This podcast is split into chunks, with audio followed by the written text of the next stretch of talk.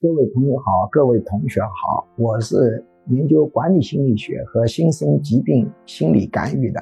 现在我们中国民营企业出现了倒闭大潮，当然很多企业倒闭了，它从法律上不注销，所以从注册的数字上看，似乎还不是特别特别难看，但是实际情况很严重。那么有人说现在生意不好做了，这种说法也不对。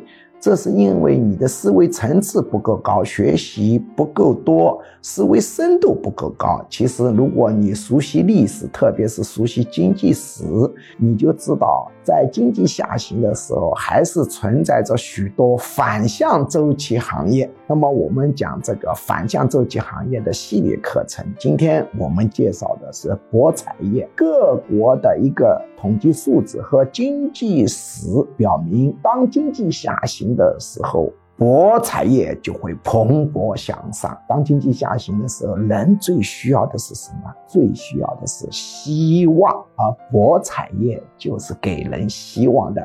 虽然你投入的钱很少，但是它存在着一个巨大回报的希望。我告诉你们一个惊人的数字：中华人民共和国财政部公布的数字，二零二三年九月份。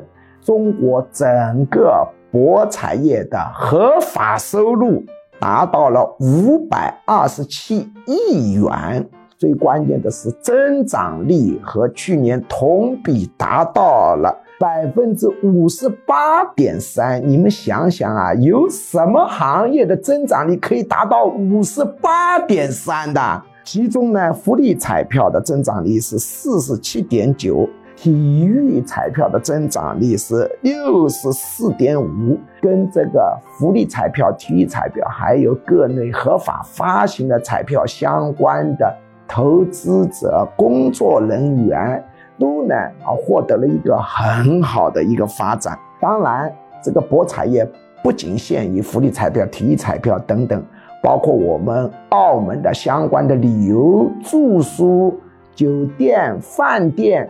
等等等等，都跟这个博彩有关系，包括赛马有关系。所以现在呢，不是说什么生意都不好做，投资的机会还是有的。关键你要投向的是反经济周期行业。